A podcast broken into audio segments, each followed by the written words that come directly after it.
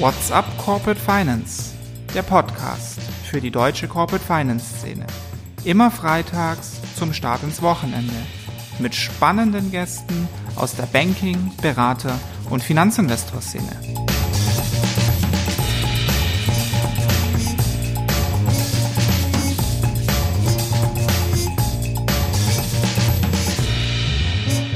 Da gibt es ja ganz interessante Daten auch vom, äh, vom IFO, der, der Geschäftsklimaindex. Und da kann man auch erkennen, dass aktuell, und das ist anders als in anderen Rezessionszeiten, dass die Lage deutlich, deutlich besser eingeschätzt wird als die Stimmung. Also so eine große Diskrepanz zwischen Stimmung und Lage gab es, glaube ich, tatsächlich selten. Und auch diese letzten Krisen, Finanzkrise, Corona, und was es da alles so gab, sind eigentlich Lage und Stimmung gleichermaßen abgerauscht. Und dieses Jahr ähm, ist tatsächlich bisher im Wesentlichen die Stimmung abgerauscht und die Lage gar nicht so sehr.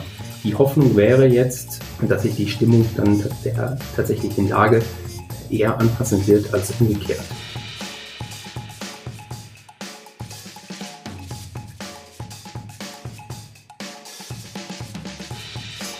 What's up, meine lieben Podcast-Fans? Mein Name ist Philipp Habdank und ich grüße euch einmal mehr zu einer neuen Folge von What's up Corporate Finance. Einen Ausblick auf den Finanzierungsmarkt haben wir ja bereits gewagt. Jetzt ist heute mal das M&A-Jahr und der M&A-Markt an. Und wir fragen uns, wie erfolgreich oder misserfolgreich war denn das Jahr 2022 nach dem doch ziemlich verrückten Rekordjahr 21? Wie krisenresilient zeigt sich der Markt? Was sind die Treiber für das nächste Jahr? Bleibt der Midcap-Markt so robust? Bricht er doch irgendwann noch ein? Wie wirken sich Rezession und Zinsen auf den Markt aus? Und wie sind denn die jüngsten politischen Eingriffe in dem Geschäft ähm, zu bewerten? Fragen über Fragen, die uns nur ein Mann beantworten kann. Und der hat sich die letzte Zeit sehr viele ähm, Gedanken zu diesem Thema gemacht und ich freue mich darum riesig, dass er heute bei uns im Studio ist, um sie mit uns zu teilen. Darum herzlich willkommen bei WhatsApp Corporate Finance der Head of M&A der Commerzbank, Jens Krane. Ja, hallo Philipp, schön, dass ich heute dabei sein darf. Du siehst erstaunlich entspannt aus, eigentlich zu entspannt für das letzte Quartal. Das ist doch eigentlich immer die Jahresendspurt-Rallye im M&A-Geschäft, oder fällt die dieses Jahr aus? Nein, also die fällt dieses Jahr nicht aus äh, und tatsächlich haben wir auch alle ähm, recht viel zu tun. Es wollen noch einige Transaktionen abgeschlossen werden im laufenden Jahr und äh, da arbeiten wir natürlich mit unseren Kunden auch ähm, ja sehr zielbewusst drauf hin. Auf der einen Seite, auf der anderen Seite haben wir durchaus auch äh, relativ viele neue Transaktionen, die jetzt in diesen Tagen beziehungsweise dann im neuen Jahr auch in den Markt kommen. Von daher ähm, von Langweile keine Spur. Also nicht entspannt meistens. Noch nicht so entspannt, genau. Wir hoffen natürlich alle, dass es ein paar Tage Entspannung über Weihnachten gibt, aber äh, wir werden sehen. Bevor wir zum Ausblick kommen, müssen wir erstmal kurz einen kleinen Rückblick machen über das M&A. Wie ist es denn gelaufen dieses Jahr nach diesem, wie ich eingangs gesagt habe, doch recht verrückten Rekorder letztes Jahr? Hast du da ein paar Zahlen und Fakten und auch schon Hochrechnungen, wo wir denn jetzt ähm, konkret dieses Jahr am M&A-Markt rauslaufen in Deutschland? Ja, das habe ich natürlich. Also das Jahr war, war gemischt. Ich glaube, das darf man schon so sagen, aber grundsätzlich nicht schlecht. Die ersten Quartale, vor allem das erste Quartal, war noch ähm, ziemlich stark, hat auch noch an, an 2021 äh, fast nahtlos angeschlossen. Ähm, und dann natürlich Ende Februar äh, die Zeitenwende äh, hat alles ein bisschen durcheinander gebracht. Auch das zweite Quartal war aber trotzdem noch einigermaßen äh, resilient. Aber ab dem dritten Quartal vor allen Dingen haben wir dann schon einen Abfall an Transaktionen gesehen. Ähm, Anzahl der Transaktionen, Transaktionsvolumina sind doch deutlich zurückgegangen. Es gab auch eine gewisse Spreizung im Markt. Die Large Cap Transaktionen sind deutlich früher zurückgegangen als die Mid-Market Transaktionen. Das hat es in der Anmoderation ja gerade auch schon erwähnt. Und ähm, so sehen wir durchaus dieses Midcap M&A als, äh, als Stütze ja, des, äh, des Marktes. Im äh, Large Cap Segment waren dann vergleichsweise wenig Transaktionen, auch einige dann eher mit so einem Rettungscharakter und äh, die also jetzt nicht ganz typische M&A Transaktionen waren. Hast du da ein Beispiel? Ja, das waren natürlich die, die äh, Energieversorger, nicht? Die, die Gasthemen, so dass, dass da die Bundesregierung dann stützend einge gegriffen ist. Und ähm, das wird tatsächlich in den meisten Statistiken und Datenbanken auch als M&A-Transaktion gewertet, dass auch da die, die Volumen gar nicht so schlecht sind. Aber tatsächlich die klassischen Large-Cap-Transaktionen, die gab es eigentlich kaum. Und ähm, das hat verschiedene Gründe. Ein Grund ist sicherlich das äh, Finanzierungsumfeld, was vor allem auf der Large-Cap-Seite deutlich schwieriger geworden ist. Ähm, Fremdkapital steht weniger großzügig zur Verfügung, als es in der Vergangenheit war, vor allem auch auf der LBO-Seite. Und äh, natürlich ist eine generelle Zurückhaltung bei Großtransaktionen aufgrund der, der Unsicherheit im Markt zu verzeichnen. Aber Frage nach Zahlen und Fakten. Also wo, Zahlen und Fakten. Also wo ja. läuft der Markt dann raus? Was ist da eure Hochrechnung? Wir, wir, gehen davon aus, dass es in diesem Jahr ein äh, Ergebnis, wenn ich jetzt mal den Deal Count nehme, nicht das Volumen, also, sondern die, die Anzahl der Transaktionen, dass wir da auf äh, Werten herauslaufen, die tatsächlich äh, das äh, die Jahre vor 2021 übertreffen. Also wir werden über 2018, 2019, 2020 äh, liegen mit vielleicht am Ende 1100 Transaktionen. Ja, ist ein bisschen die Frage, welche zählt man rein, welche zählt man nicht mit rein. Das liegt doch deutlich unter dem Rekordjahr 2021. Das ist schon so. Man kann aber vielleicht auch sagen, dass 2021 einfach auch ein, ein sehr besonderes Jahr war. Ja, und im Vergleich, wie gesagt, zu den vor 2021er Jahren haben wir eine leichte Steigerung drin, sodass man, glaube ich, nicht von einem schlechten Jahr reden kann. Und beim Volumen? Das Volumen ist äh, auch gefallen, ja, und das ist also auch bestimmt ein Drittel letztendlich äh, niedriger, als äh, das in 21 äh, der Fall war, aber auch nicht substanziell abweichend von den, von den Vor-Corona-Jahren, so dass man sagt, ähm, insgesamt ist das eigentlich keine, keine schlechte Geschichte, kein schlechtes Jahr. In Relation zu dem Rekordjahr hast du es jetzt ja schon gesetzt. Wie sieht's denn im Vergleich, das waren ja auch deutsche Zahlen, wie sieht's denn da jetzt im Vergleich zum europäischen Umland aus oder dann auch im Vergleich zu USA? Und ja gut, UK muss man ja auch extra zählen. Ja, grundsätzlich merkte man schon, dass natürlich Deutschland tendenziell eher betroffen war von einer gewissen Form von Unsicherheit nach der äh, Zeitenwende, weil da die deutsche Industrie ähm, natürlich äh, ja, besonders gelitten hat unter der Energiesituation und äh, hier die Unsicherheit doch ähm, sehr auf die Investorenstimmung gedrückt hat. Ähm, also das heißt, grundsätzlich haben wir einen Abschwung in allen europäischen Märkten gesehen im Vergleich zu dem Rekordjahr 2021. In Deutschland war das am stärksten ausgeprägt. Die Krisenresilienz von dem Midcap-Markt haben wir jetzt ja schon ähm, kurz angesprochen. Wie ist denn da dein Ausblick vor allem nach vorne? Wird das ähm, so bleiben oder ist platzt da so ein bisschen diese, diese Midcap-Bubble, die sich so irgendwie wie letztes Jahr so ein bisschen selbst getragen hat? Ähm, oder bleibt dieser Markt so krisenresilient? Weil der Large Cap Markt ist ja schon deutlich stärker eingebrochen. Das stimmt. Also ähm, wir werden sehen. Natürlich ähm, muss man gucken, es sind unsichere Zeiten, aber ich bin relativ optimistisch, dass das äh, im nächsten Jahr eigentlich solide weiterläuft und ähm, dass wir da ein, ein lebhaftes Midcap-Geschäft sehen werden. Und ähm, die Hintergründe sind sicherlich auf der einen Seite das äh, Nachfolgethemen, das ist ja ein guter Teil von unserem Geschäft, dass das äh, solide weiterläuft, dass da viele Eigentümer, viele Familien diesen Schritt jetzt wagen und den Schritt gehen, nachdem das über die Corona-Zeit so ein bisschen aufgeschoben war. Ja, man trägt sich vielleicht schon seit zwei, drei, vier Jahren mit diesem Gedanken zu verkaufen, aber es war irgendwie nie die richtige Zeit. Und ähm, von daher sehen wir das durchaus in unseren aktuellen Kundendiskussionen, dass das ja man das Warten leid ist. Nicht? Und dass man Mittelständler haben keinen Bock mehr auf Krise. Mittelständler haben keinen Bock mehr auf Krise und geben diese Themen dann lieber in neue Hände vielleicht. Nein, keine Ahnung. Aber ähm, das ist tatsächlich was, was wir, was wir sehen. Also da haben wir ähm, relativ viele recht konkrete und auch ähm, interessante Kundendiskussionen in dem, in dem Bereich der, der Nachfolge. Von daher ähm, darf ich da sagen, dass wir recht positiv gestimmt sind, auch auf das nächste Jahr. Und ich glaube auch der zweite Kanal für die Midcap-Transaktionen, die Private Equity Exits, auch die werden wieder kommen, früher oder später.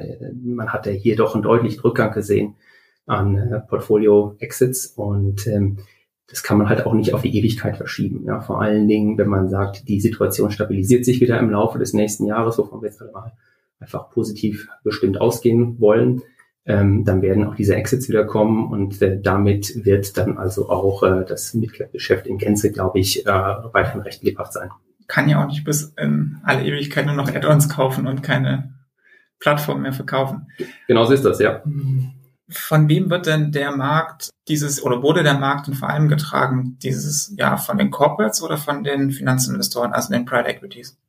Ja, das ist eine sehr spannende Frage und äh, tatsächlich haben wir hier im Jahr 2022 eine Verschiebung gesehen im Vergleich zum Vorjahr, während äh, in 2021 mehr als die Hälfte der Transaktionen durchgeführt worden sind von Finanzinvestoren, also auf der Käuferseite, sind die oder ist die Aktivität der Finanzinvestoren wieder deutlich gefallen im laufenden Jahr. Wir hatten, äh, ich glaube, im dritten Quartal sogar nur Werte von, von irgendwo einem Drittel oder 40 Prozent. Ja, sowas in der Größenordnung, äh, wo Finanzinvestoren als Käufer aufgetreten sind. Und äh, das ist halt deutlich weniger im Vergleich zum Vorjahr, wo es über die Hälfte war. Und äh, da kann man also durchaus sehen, dass die Finanzinvestoren vor allen Dingen relativ vorsichtig geworden sind. Ja, tatsächlich diese Phase der Unsicherheit, dass man abwarten wollten. Und ich meine, ist ja auch tatsächlich so, wenn wir uns alle mal zurückerinnern, also diese Zeiten äh, kurz nach den Sommerferien, ja, wo dann ja wirklich mal eine etwas schlechtere Stimmung für einige Wochen aufkam, wo die Leute irgendwo so ein bisschen realisiert haben, oh je, der Winter steht jetzt ja langsam wirklich vor der Tür und wie schaut's denn da wirklich mit dem Gas aus?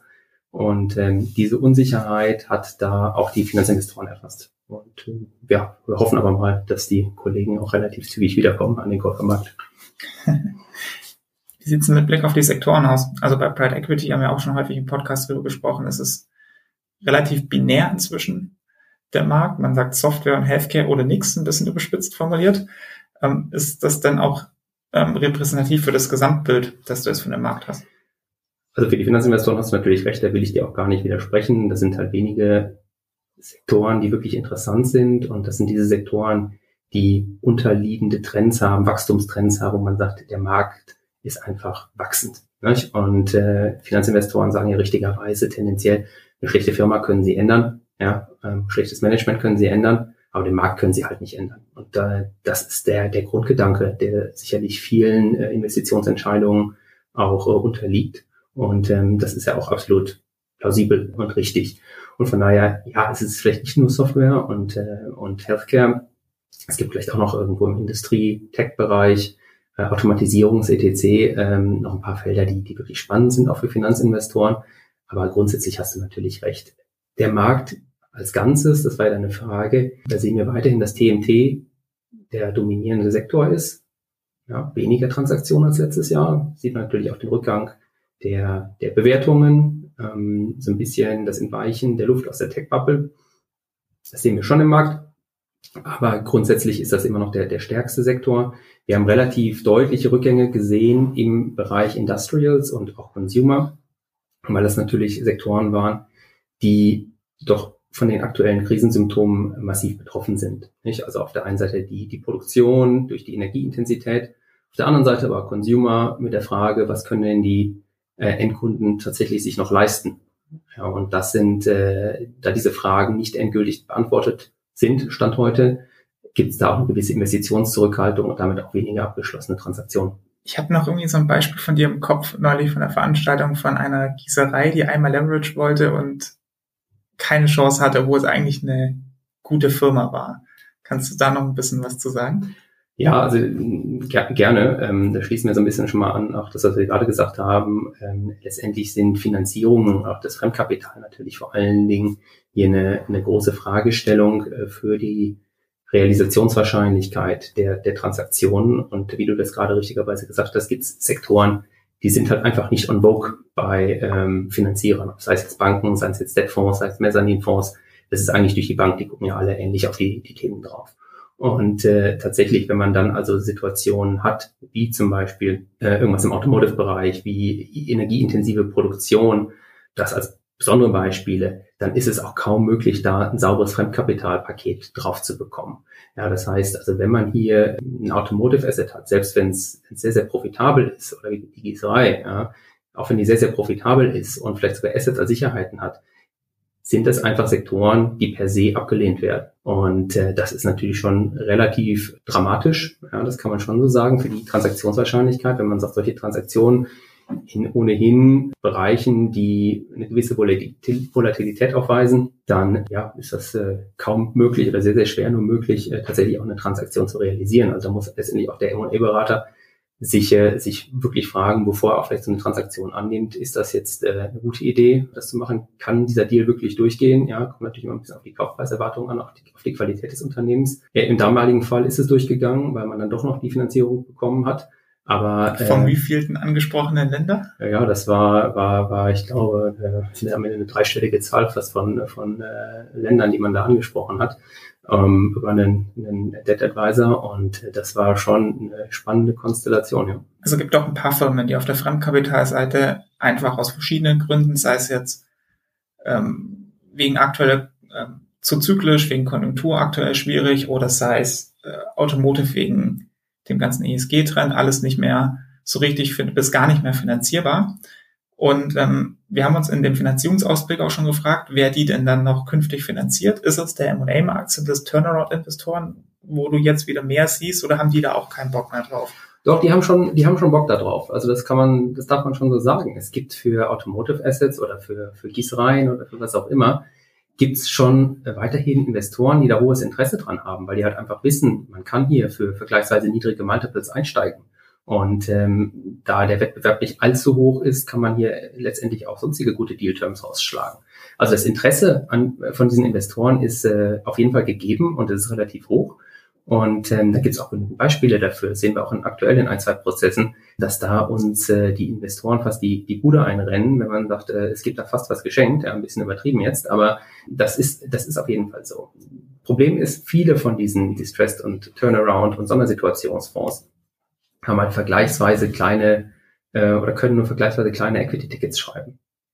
Und das heißt, für kleine Unternehmen ist es kein Problem. Da findet man äh, Käufer. Sobald man aber wirklich große Unternehmen in diesem Bereich hat oder große Unternehmensteile in diesen Bereichen hat, wird es schwierig, weil dann die Equity-Tickets dieser Fonds schlichtweg nicht mehr ausreichend sind und Fremdkapital kaum zu beschaffen ist. Auch nicht von den Debt Funds, da merkst du auch keinen Unterschied zu den. Nein, auch von den Debt Funds nicht. Die blicken da genauso drauf wie die, wie die Banken eigentlich auch. Und ähm, es gibt vielleicht den einen oder anderen Messfonds, der, der da noch ein bisschen aggressiver ist, aber das sind dann halt auch unerfreuliche Konditionen natürlich. Und von daher muss man dann sehr mit spitzem Bleistift rechnen, ob sich das wirklich lohnt. Aber Turnaround-Investoren siehst du jetzt auch wieder mehr am Markt, die auch als Turnaround-Investoren auftreten. Das war ja in der letzten Zeit nicht mehr so sexy. Die hießen ja alle Special Situations oder so, genau. aber hauptsächlich nicht mehr so negativ. Das sind jetzt wieder wirklich richtige Turnaround-Investoren.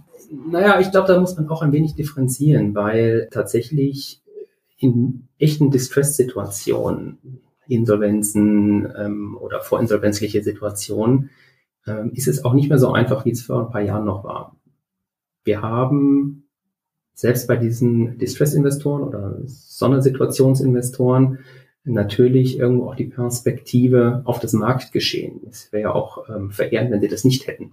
Sprich, auch diese Investoren werden äh, vorsichtig wenn es in, in bestimmte Märkte geht, ja, zum Beispiel Einzelhandel, ja, oder ähm, wirklich ganz einfache Automotive-Komponenten. Ähm, hier ist es also so, dass ich davon ausgehe, dass auch einige Unternehmen, die es jetzt insolvenzlich erwischt oder schon in, erwischt hat, dass die auch äh, gar nicht mehr positiv aus dem Investorenprozess rausgehen, sondern dass da letztendlich dann eine Abwicklung auch, äh, auch am Ende der Straße ist. Gab es jetzt auch in den letzten Jahren schon einige Beispiele, obwohl es ja gar nicht, äh, tatsächlich gar nicht so viele Insolvenzfälle gab. Ich äh, denke da jetzt zum Beispiel auch gerade an äh, zwei Hersteller von ähm, Private Label Waschmitteln. Ja, ist eigentlich ein relativ kleiner Markt, aber da wurden zwei Unternehmen in diesem Bereich einfach abgewickelt, weil kein Investor dafür zu begeistern war, vor dem Hintergrund, dass man sagt, naja, man hat da mit drei, vier, fünf Händlern als Kunden zu tun, die einen drücken und squeezen, ja, und das ist ein bisschen in der, vergleichbar mit der Automotive-Situation. Und letztendlich hat sich kein Investor gefunden, auch in der Insolvenz zu investieren. Nicht? Und äh, das äh, wird auch weiter so gehen. Ich glaube, da werden einige Unternehmen tatsächlich den Markt jetzt verlassen. Also mehr Insolvenzen. Mehr, mehr Insolvenzen und dann, wie gesagt, auch keine, kein Verkauf aus Insolvenz. Also da ähm, wäre ich jetzt auch tendenziell vorsichtig, äh, wenn man, wenn es darum geht, Mandate für Insolvenzverwalter anzunehmen. Da ähm, wird nicht so wie in der Vergangenheit der Großteil ohne Probleme an irgendwelche Distress-Investoren zu vergeben sein, sondern da wird es tatsächlich zunehmend auch Unternehmen geben, die leider dann nicht mehr zu veräußern sind. Ich würde mal kurz ein bisschen genauer auf den Midcap ähm, LBO-Markt eingehen, weil ich da das Gefühl habe, dass sich über die letzten Jahre so ein Stück weit ein eigenes System geschaffen hat, was sich ganz gut selbst trägt. Also auf einen Seite habe ich die Equity Force mit extrem ähm, großem Volumen, viel Dry Powder, was da jetzt auch noch investiert werden muss. Gleichzeitig habe ich die parallel dazu die Debt Funds, eigentlich gleiche Geschichte, sehr große Fonds, sehr viel Dry Powder, das Geld ist da und muss investiert werden. Das heißt, ich bin ein Stück weit unabhängig vom externen Finanzierungsmarkt, sei es jetzt Kapitalmarkt oder von mir aus auch Banken. Und verkaufen kann ich zur Not ja auch noch an Private Equity Investor. So deswegen hatte ich so ein bisschen das Gefühl, der Midcap Leverage Finance Markt ist so ein Stück weit ein so eine kleine Welt geworden, die sich auch gut selbst trägt und sich relativ abkoppelt von der realen Entwicklung da draußen. Würdest du mir da A zustimmen und B, was müsste passieren, dass so diese Stabilität verloren geht? Einfach wenn die Fonds auslaufen oder ausinvestiert sind und das Dry Powder weg ist und dann kommt nichts Neues? Ja, ich glaube, die Beobachtung ist grundsätzlich nicht falsch. Ist natürlich auch nicht in der ganzen Absolutheit vielleicht auch, auch richtig, aber völlig falsch ist es mit Sicherheit auch nicht. Also es, man sieht ja durchaus einige Unternehmen, jetzt den dritten, vierten, fünften äh, Buyout durchlaufen haben das sind natürlich jetzt Extremfälle, aber diese Unternehmen gibt es. Es gibt natürlich auch M&A-Berater, die genau es darauf anlegen, ja, um halt sich das, äh, das Repeat-Business dann auch äh, zu, zu generieren. Also von daher äh, gibt es da auf jeden Fall Fälle, in denen das äh, so ist. Und äh, letztendlich verdienen ja alle ganz gut daran. Die Fonds verdienen daran, die Berater verdienen daran, die Finanzierer verdienen daran. Ist also eigentlich ein ganz munteres ja, Karussell, was man da spielen kann. Ich glaube aber, dass das, ja, ich sag's mal, ich glaube, dass es letztendlich so grundsätzlich zwar weitergehen wird, natürlich werden die Firmen immer mal äh, wechseln, das heißt, es werden äh, doch immer mal wieder auch Verkäufe an Strategen zu beobachten sein, äh, Zusammenschlüsse werden zu beobachten sein. Frage ist, wie das mit den Continuation Fonds äh, letztendlich dann, dann weitergeht, ob das noch ein tatsächlich nachhaltiger Exit-Kanal ist oder oder ob sich das letztendlich nicht durchsetzen wird. Und von der Seite her gehe ich äh, davon aus, dass das Mid-Market-Geschäft weiter, weiter läuft, das Karussell vielleicht weiter läuft, aber durchaus mit etwas wechselnden Unternehmen. Die Continuation Funds haben wir auch schon häufiger mal thematisiert. Die sind ja auch durchaus um, umstritten. Das sieht der eine total positiv, der andere sieht vor allem Interessenskonflikte. Was siehst du in den Continuation Funds oder GP-led Secondaries oder wie auch immer man es nennt? Ja, genau. Also ich bin auch so ein bisschen hin und her gerissen. Letztendlich kann ich das verstehen, wenn man eine gute Firma hat, dass man sagt, wir haben da noch so viele Ideen und äh, da gibt es noch so viel Potenzial in diesen Unternehmen, dass wir eigentlich ganz gerne noch unsere Investoren weiter daran partizipieren möchten, an diesen Unternehmen. Und das ist also eigentlich auch eine, eine gute und, und noble Idee auf der einen Seite. Auf der anderen Seite, das, was du gerade angesprochen hast, Interessenkonflikte, das sehe ich schon. Ja, weil letztendlich ähm, gibt es da immer eine gewisse Flexibilität bei der Bewertung. Äh, das Thema it's an art, not a science, das ist ja, da ist ja was dran. Ja, und äh, von daher muss man da wirklich sehr, sehr vorsichtig sein, wie man diese Bewertungen, diese Einbringungen dann tatsächlich auch macht. Vor allen Dingen natürlich, wenn sich die Investorenschaft da in diesen verschiedenen Vehikeln auch massiv unterscheidet, ist es natürlich schwierig. Also ich bin da ein bisschen vorsichtig. Als M&A-Berater äh, finde ich das natürlich auch nicht so gut ja, äh, im, im ersten Schritt. Aber letztendlich ja, bin ich da so ein bisschen stich in der Mitte wahrscheinlich. Aber man kann auch eine tolle Fairness-Opinion hm. machen als Mitarbeiter. Ja, das, das kann man, das, das, das kann man tatsächlich machen, genau. Aber letztendlich ist das natürlich äh, weniger spannend als ein wunderbarer Verkaufsprozess. ähm, Stichwort Carve-outs aber noch. Da ist die letzte Zeit noch ein bisschen weniger nach meiner Wahrnehmung, als ich eigentlich ähm, so erwartet hätte für die aktuelle Krisenzeit. Täuscht das oder waren da Corporates bislang noch bisschen zurückhaltender, ähm, als vielleicht zu erwarten war? Ja, das ist eine gute Frage. Also wenn du mich jetzt im Sommer gefragt hättest, hätte ich auch gesagt, wir sehen im zweiten Halbjahr einiges an, an KV-Transaktionen. Das ist in der Masse tatsächlich noch nicht da. Ja, also da hätte ich auch äh, mit was anderem gerechnet. Ich glaube aber tatsächlich, dass die, die Trends weiter da sind, äh, die für Carve-outs sprechen. Und äh, da würde ich jetzt mal nach der Devise Verfahren aufgeschoben ist nicht aufgehoben und ähm, mit der Erwartung, dass das in 2023 tatsächlich vermehrt kommt. Und ich meine, die Gründe sind ja, sind ja da, die sind stichhaltig. Äh, letztendlich wird momentan tendenziell eher wieder so ein Pure Play belohnt, ja, ähm, und äh, solche konglomeratähnlichen Verästelungen werden tatsächlich eher kritisch gesehen, also von der, von der Kapitalmarktseite, von der Bewertungsseite. Auf der zweiten Seite gibt es halt einfach viele, viele Umwälzungen, sei es jetzt dieses ganze ESG-Thema ähm, oder auch in Industrien mit e Elektrifizierung überall. Ähm, es sind einfach viele Umbrüche da, die gewisse Geschäftsmodelle obsolet machen und ähm, die einen wahnsinnigen Investitionsbedarf auf der anderen Seite dann wieder kreieren. Sodass äh, auch hier sicherlich das Thema Verkauf von Bereichen, die nicht ins Kerngeschäft zählen, die vielleicht auch nicht so zukunftsfähig sind, grundsätzlich sinnvoll sind, um auch die Management Attention und die Ressourcen auf diese neuen Geschäftsfelder zu bringen und äh, hier die Entwicklungen voranzutreiben. Also von der, Seite her, Carve-outs ähm, sehe ich weiterhin als absolut valide an. Es warten, denke ich mal, relativ viele Leute da drauf und äh, früher oder später werden sie auch kommen. Ich glaube, hier ist es tatsächlich so, dass aktuell noch viele Konzerne auch mit dieser Unsicherheit ähm, erstmal noch abwarten und äh, schauen, was, wie entwickelt sich alles weiter, wie äh, geht der M&A-Markt tatsächlich auch weiter, in den nächsten Monaten. Und erst wenn man da eine gewisse Trendumkehr auch auf der, der ökonomischen Seite, auf der Seite der Unsicherheit erkennen kann, dann denke ich, werden auch die Carve-outs angeschoben. Und ähm, ja, jetzt können wir alle darüber spekulieren, wann das ist. Ist das in Q2 nächsten Jahres? Ist das in Q3 nächsten Jahres? Wir werden sehen. Aber grundsätzlich bin ich relativ optimistisch, was Carve-outs angeht. Spekulieren würde ich gerne noch ein bisschen mit dir. Sehr gerne. Und zwar gibt es dadurch noch, Planung ist ja super schwierig. Es gibt immer noch relativ viele Variablen äh, und, und, und, Unsicherheiten, so was denn das Marktumfeld betrifft. Fangen wir mal mit der Rezession an, die ja ähm, irgendwie heute immer ganz schlimm ist. Morgen ist es dann wieder doch überraschend weniger schlimm, was man so liest. Was ist also deine persönliche Erwartung? Oder keine Ahnung, vielleicht gibt es eine Hausmeinung von der Commerzbank, I don't know. Und wie wird sich die dann ähm, je nach Szenario aufs M&A-Geschäft auswirken? Ja. Also ähm, tatsächlich, äh, es gibt auch äh, Hausmeinungen von, äh, von der Commerzbank. Ähm, ich äh, versuche die jetzt mal halbwegs zu zitieren, aber ansonsten bitte lieber nachlesen in den bekannten Kanälen äh, bei unserem geschätzten äh, Ökonom Herrn Krämer. Und grundsätzlich ist da die Erwartung, dass es eine milde Rezession im nächsten Jahr geben wird. Also das heißt, äh, 0,x Prozent äh, Rückgang des, äh, des BIPs. Ja dass man sagt, das ist noch nicht so dramatisch. Vor allen Dingen profitieren wir auch davon, dass viele Länder um uns herum äh, um eine Rezession herumkommen werden. Ja, also da ist äh, Deutschland fast schon so ein bisschen so ein, so ein Exot der äh, in der in der Rezessionsentwicklung. Und äh, das ist natürlich viel, viel besser als das, was mal zwischenzeitlich diskutiert worden ist, wo man dann irgendwelche Weltuntergangsszenarien natürlich gemalt hat, vor dem Hintergrund, dass etwaige Gasknappheiten entstehen. Ja, darum, darum kommen wir anscheinend jetzt herum. Somit ist auch die, die Lage eigentlich gar nicht so schlecht.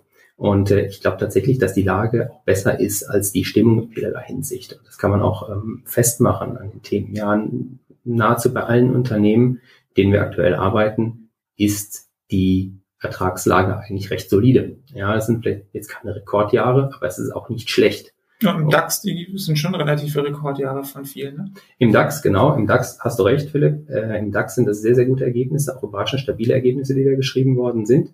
Das kommt noch dazu, aber das gilt auch tatsächlich für, für den Mittelstand, wo wir im Wesentlichen äh, eher unterwegs sind.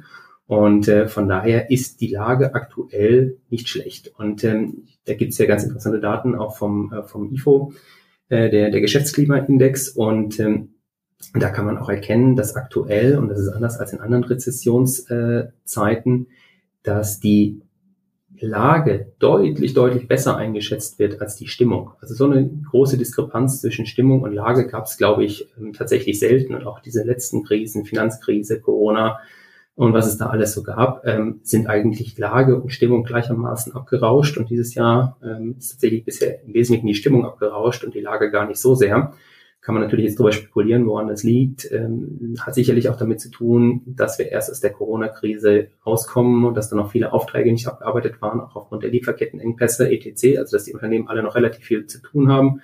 Die Hoffnung wäre jetzt, und ich glaube, dafür gibt es auch gewisse Indizien, dass sich die Stimmung dann der tatsächlichen Lage eher anpassen wird als umgekehrt. Und äh, wenn das passieren sollte, dann äh, ja, haben wir hoffentlich hoffentlich Mitte nächsten Jahres ja, ein gewisses Maß an Stabilität wieder erreicht und das Schlimmste hinter uns gelassen. Und ähm, das wird natürlich dann auch positiv auf den, den M&A-Markt, weil ich meine, Unsicherheiten sind natürlich immer Gift für den M&A-Markt.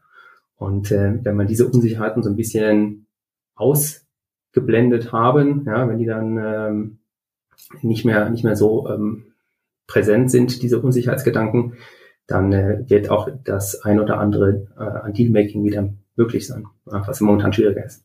Heißt, wenn auch die Stimmung an den Kapitalmärkten dann wieder positiver ist, die Finanzierung auch über die Kapitalmärkte wieder da ist, dann kommen auch zwangsläufig auch die Large Cap Deals wieder zurück. Ja, also ich glaube, die, die Large Cap Deals werden jetzt nicht als allererstes Anfang nächsten Jahres schon wieder zurückkommen, aber genau wie du es gerade skizziert hast, Philipp, ich gehe davon aus, sobald sich diese Lage stabilisiert hat, dann können auch, werden auch die Finanzierungsmärkte wieder offener werden und dann können auch größere Transaktionen wieder kommen. Ähm, bei den Finanzierungsthemen gibt es, glaube ich, so zwei, drei äh, Aspekte, die da wirklich jetzt relevant sind und die die Finanzierungen von größeren Transaktionen erschweren. Und äh, das erste ist natürlich, dass die großen Investmentbanken ihre Bücher vor allen Dingen für, für Private Equity Buyouts noch relativ voll haben. Das heißt, äh, diese Notierungsmärkte, die funktionieren aktuell nicht so, wie sie funktionieren sollten zu guten Zeiten.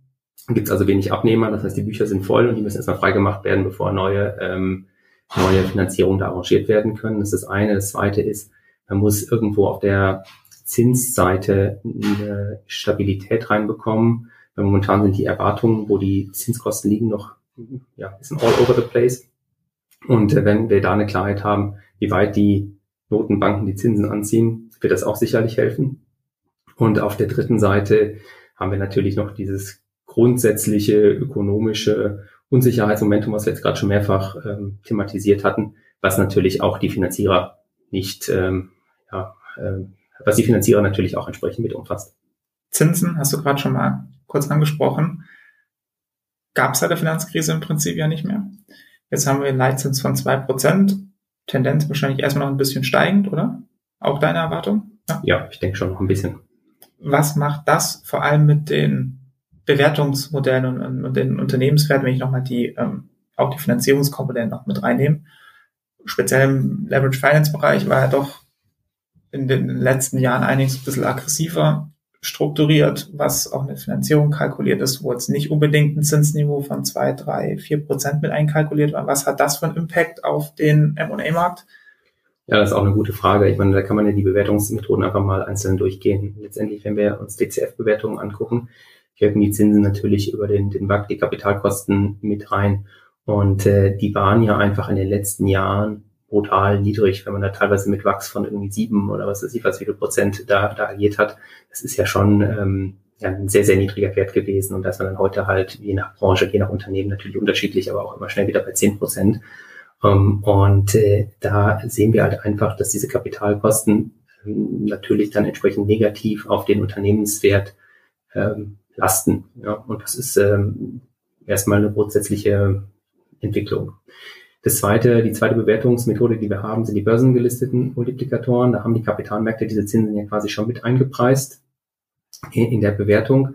Und äh, das sehen wir ja auch, dass die Börsenbewertungen in der Breite runtergekommen sind. Da ähm, haben wir natürlich unterschiedliche Effekte je nach Region und äh, je nach Unternehmensgröße und je nach Industrie. Mal stärker, mal weniger stark, aber grundsätzlich ist das halt entsprechend auch mit, äh, mit eingepreist an den Kapitalmärkten. Die vergleichbaren Transaktionen wenn man die sich anguckt, ähm, die ändern sich ja erstmal nicht, sondern die bilden ja tatsächlich nur die Situation bei Transaktionsabschluss auch ab. Ja, das heißt, ähm, letztendlich muss man ja sowieso, wenn man sich vergleichbare Transaktionen anguckt aus der Vergangenheit, immer den, den Zeitpunkt da sehr mit betrachten, inwieweit das dann halt relevant ist oder auch nicht relevant ist. Und äh, wie du es gerade gesagt hast, wir hatten jetzt ja die letzten zehn Jahre eigentlich keine Zinsen mehr. Und äh, das muss man natürlich bei der Analyse dieser vergleichbaren Transaktionen berücksichtigen. Also eigentlich zeigen die im Zweifelsfall Werte an, die eine Nuance hoch sind. Und äh, da müsste man halt entsprechende Abschläge drauf machen. Und last but not least, das ist ja gerade die LBO-Modelle angesprochen. Ja, das ist, äh, ist natürlich ähm, auch ein sehr, sehr zinssensibles äh, Bewertungsmodell. Und äh, die Zinsen sind natürlich massiv gestiegen und äh, somit rechnen sich dann halt auch nur etwas geringere Kaufpreise, etwas geringere Einstiegspreise. Und äh, das wird dann natürlich entsprechend in diesen Modellen reflektiert wir haben da die, die verschiedenen Faktoren. Auf der einen Seite natürlich die Zinskosten, aber auch grundsätzlich die Verfügbarkeit von Fremdkapital. Ja, wie hoch ist der Leverage? Das ist ja dann die zweite äh, entscheidende Frage. Und äh, bei beiden kann man ja sagen, in vielen Fällen ist es etwas ungünstiger geworden für einen Käufer, was dann natürlich entsprechend negativ in diesen Modellen auf den maximal möglich zu bezahlenden Kaufpreis dann wirkt. Heißt, du siehst jetzt auch wirklich in der Praxis sinkende Bewertungen oder wird das wieder durch den Anlagedruck und den starken Run auf die wenigen, Fokussierung auf die wenigen gehypten Branchen Pharma und Healthcare im Prinzip doch wieder aufgefressen und man sieht gar keine richtige ähm, Bewertungskorrektur. Ja. Das ist eine, äh, auch eine, eine sehr gute Frage und ja, auch da muss man leider antworten, es kommt darauf an. Ja, ich weiß nicht, ob du hier ein Phrasenschwein hast, aber sonst schmeiße ich dir gleich gerne noch was rein. Ich ja. habe kein Phrasenschwein, aber ich habe einen Podcast ein, es kommt darauf an Schwein. Ist, genau. der, der, Joker wird gern gezogen. Ja. Aber so, so ist es halt ja auch einfach. Nicht? Ähm, wir haben da die Situation, dass wir gewisse Unternehmen haben und haben so ein paar einzelne Sites äh, aktuell auch, wo man sagt, da ist einfach ein sehr, sehr hohes äh, Interesse zu sehen.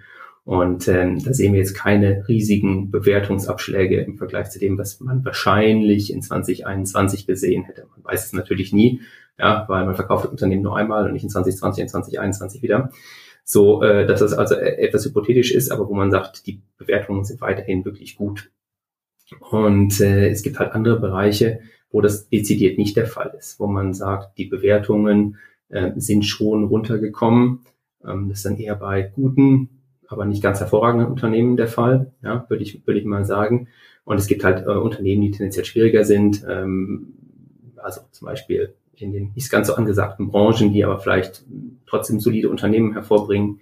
Da sind die Bewertungen auch letztes Jahr schon mäßig gewesen, die sind weiterhin mäßig. Ja, also das heißt, ich glaube, in der Spitze wird weiterhin gut bezahlt, äh, im unteren Bereich, wo Transaktionen noch möglich sind, wird weiterhin so bezahlt wie vorher. Und äh, in dem soliden Mittelfeld äh, sind die Preise etwas heruntergekommen. Und ich glaube, äh, warum auch in der Spitze weiterhin gut bezahlt wird, das ist halt auf der einen Seite, weil Finanzinvestoren nach Spitzenassets weiterhin die, äh, die Augen aufhalten und sich äh, auf diese fokussieren ja, und eher so die Finger vom, vom Mittelfeld lassen. Auf der einen Seite, auf der zweiten Seite gibt es natürlich gewisse Unternehmen auch, die für, für Amerikaner, amerikanische Strategen relevant sind, die aufgrund der deutlich erhöhten Bewertungen der dortigen Börsen und auch aufgrund der Wechselkursthematik ähm, momentan relativ gut hier auch in, in Deutschland einkaufen können. Eine Frage habe ich noch. Und zwar, wie viel Sorge macht dir das ganze, die ganze geopolitische Lage? Also Russland, Ukraine ist ja schon ausgebrochen. Taiwan ist ja auch immer, guckt die Welt ein bisschen mit Vorsicht drauf. Und damit verbunden jetzt die Frage, wie groß ist deine Sorge vor politischer Intervention und politischem Untersagen oder Verhindern von Deals? Gibt es ja auch wieder jüngst ein paar Beispiele, Hafen Hamburg und so, speziell wieder mit Blick auf China. Wie groß ist da deine Sorge beziehungsweise deine Erwartungshaltung? Ja, ich würde es mal so ein bisschen zweiteilen, die Frage. Das erste Mal, wie wirkt überhaupt so eine geopolitische Unsicherheit anhand von, von Ukraine und, ähm, und Russland, auf der anderen Seite potenzieller Taiwan-Konflikt. Äh, letztendlich sind es auch wieder Unsicherheitsfaktoren, ja, die dann, ähm, wie jetzt auch in diesem Jahr, zum, zum potenzieller Taiwan-Konflikt sicherlich erstmal das Dealvolumen sinken lassen. Das ist gar keine Frage. Mittelfristig würde sowas aber im Zweifelsfall auch gar nicht sonderlich negativ auf den M&A-Markt wirken, sondern man sieht halt hier einfach dann Neuausrichtungsbedarf bei vielen Unternehmen. Sprich, also Strategen müssen äh, dann neue Wachstumsfelder erschließen, wenn China wegfallen würde, das mal hypothetisch gesehen. Ähm, oder Lieferketten müssen neu gestaltet werden und werden dann vielleicht auch teilweise ingesourced. Ja. Oder, oder, oder, da gibt es also ganz viel Umbaubedarf, auch für, für Corporates, sodass sowas mittelfristig durchaus recht positiv auch den M&A-Markt wirken könnte. Aber natürlich kurzfristig würde dann sicherlich die, die große, große Unsicherheit dominieren und äh, das Dealmaking würde dann äh, weitestgehend äh, zu einem Stillstand kommen für einige Monate oder ja, im schlimmsten Fall vielleicht für ein Jahr. Ähm, aber wie gesagt, perspektivisch keine, wäre wär, wär das sicherlich kein, kein Thema und es würden halt weitere Wachstumstreiber kommen, weil so viele Transaktionen, äh, jetzt auch aus dem asiatischen Raum, wenn wir jetzt mal da bleiben, gibt's ja inzwischen in Deutschland auch gar nicht mehr. Ja, das ist ja, ich weiß gar nicht, 10, 15, 20 Transaktionen im Jahr, die überhaupt äh, mit, mit äh, asiatischen Counterparts dann abgeschlossen werden. Ähm, also von daher, das ist gar kein so großes Thema. Und äh, Philipp, du hast es ja gerade angesprochen, die politischen Maßnahmen oder Maßgaben, um auch tatsächlich das etwas weiter zu unterbinden, ja, wo, wozu führt das? Also das führt ja im Prinzip dazu, dass man als M&A-Berater etwas vorsichtiger sein muss, mit wem man eigentlich in so einer Sellzeit auch spricht. Weil wenn man äh, ein Asset hat, was halt ähm, besondere Technologien mitbringt, was äh, besonders spannend ist aus irgendwelchen Gründen, äh, Infrastruktur-Assets, etc., dann würde man ja oftmals jetzt gar nicht mehr zwingend beispielsweise einen chinesischen Staatskonzern ansprechen ja, sondern das ist ja so ein bisschen auch vorauseilendes Gehorsam, wenn du so willst. Und ähm, von daher, ja, stellt man sich eigentlich darauf ein. Ja, das ist jetzt inzwischen bekannt im Markt, das ist ja ein Trend, den wir jetzt über mehrere Jahre schon gesehen haben. Werden die Zügel immer weiter angezogen. Das kann man jetzt gut positiv sehen oder, oder auch nicht. Ja, aber letztendlich ist es halt einfach die Tatsache, mit der man äh, jetzt hier umgehen muss. Und äh, deswegen glaube ich, dass äh, für, dass die M&A-Berater weitestgehend sensibilisiert sind für dieses Thema und äh, das auch etwas vorsichtiger angehen. Du hast gerade schon gesagt, dass ähm, Asien gar nicht mehr so der relevante Käufermarkt ist. Ähm, hast du da eine aktuelle Verteilung, wie das im deutschen M&A-Markt aussieht? Also wer da die wichtigsten Märkte sind? Ich sehe schon, du blätterst, also hast was dabei. Ja, ja, ich äh, bin hier gut vorbereitet. Also tatsächlich sehen wir ähm, im laufenden Jahr 2022 vergleichsweise viele Cross-Border-Transaktionen. Also mehr als die Hälfte der Transaktionen hier in, in Deutschland sind äh, Cross-Border-Transaktionen. Und ähm, wir sehen da, äh, wenn man sich diesen Teil anschaut, dass europäische Länder hier ähm, doch dominierend sind. Also der größte Anteil sind, sind andere EU-Staaten, ähm, gefolgt dann auch schnell von den USA. UK ist da in der Statistik noch bei EU drin oder ist das nochmal separiert aufgeführt?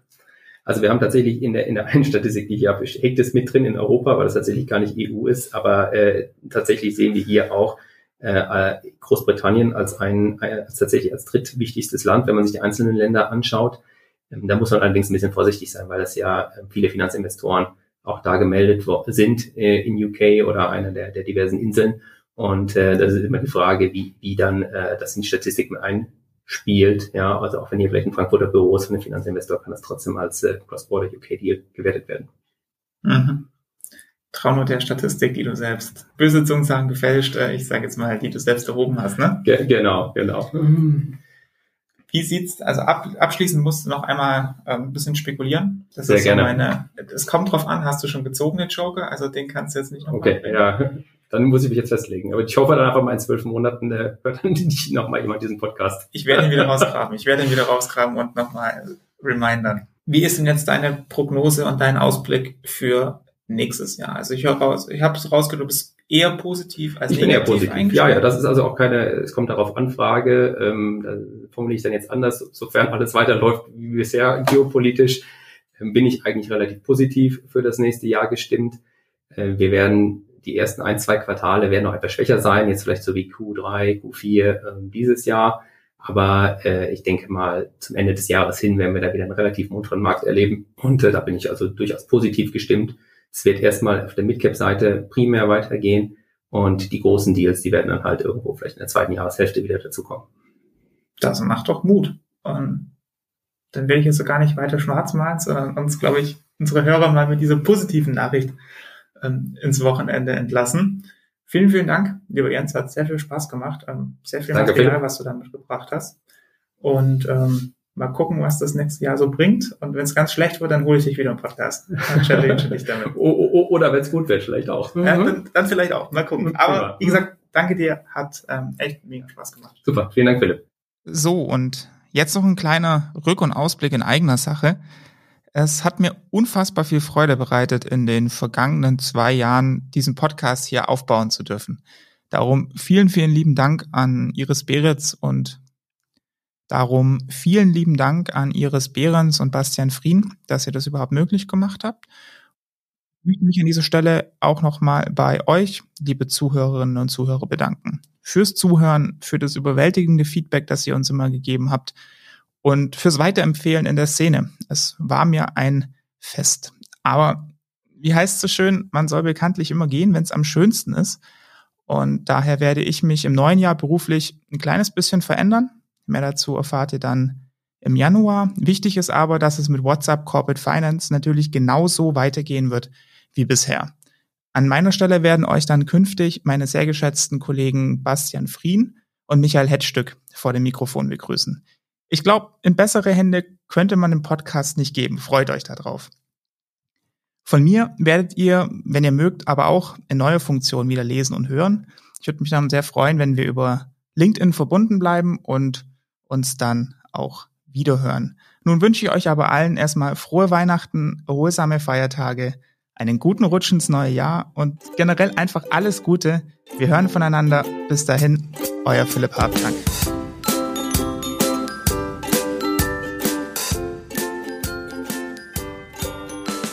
Redaktion und Host Philipp Habdank. Musik What's the Angle und What a Wonderful Day von Shane Ivers. www.silvermansound.com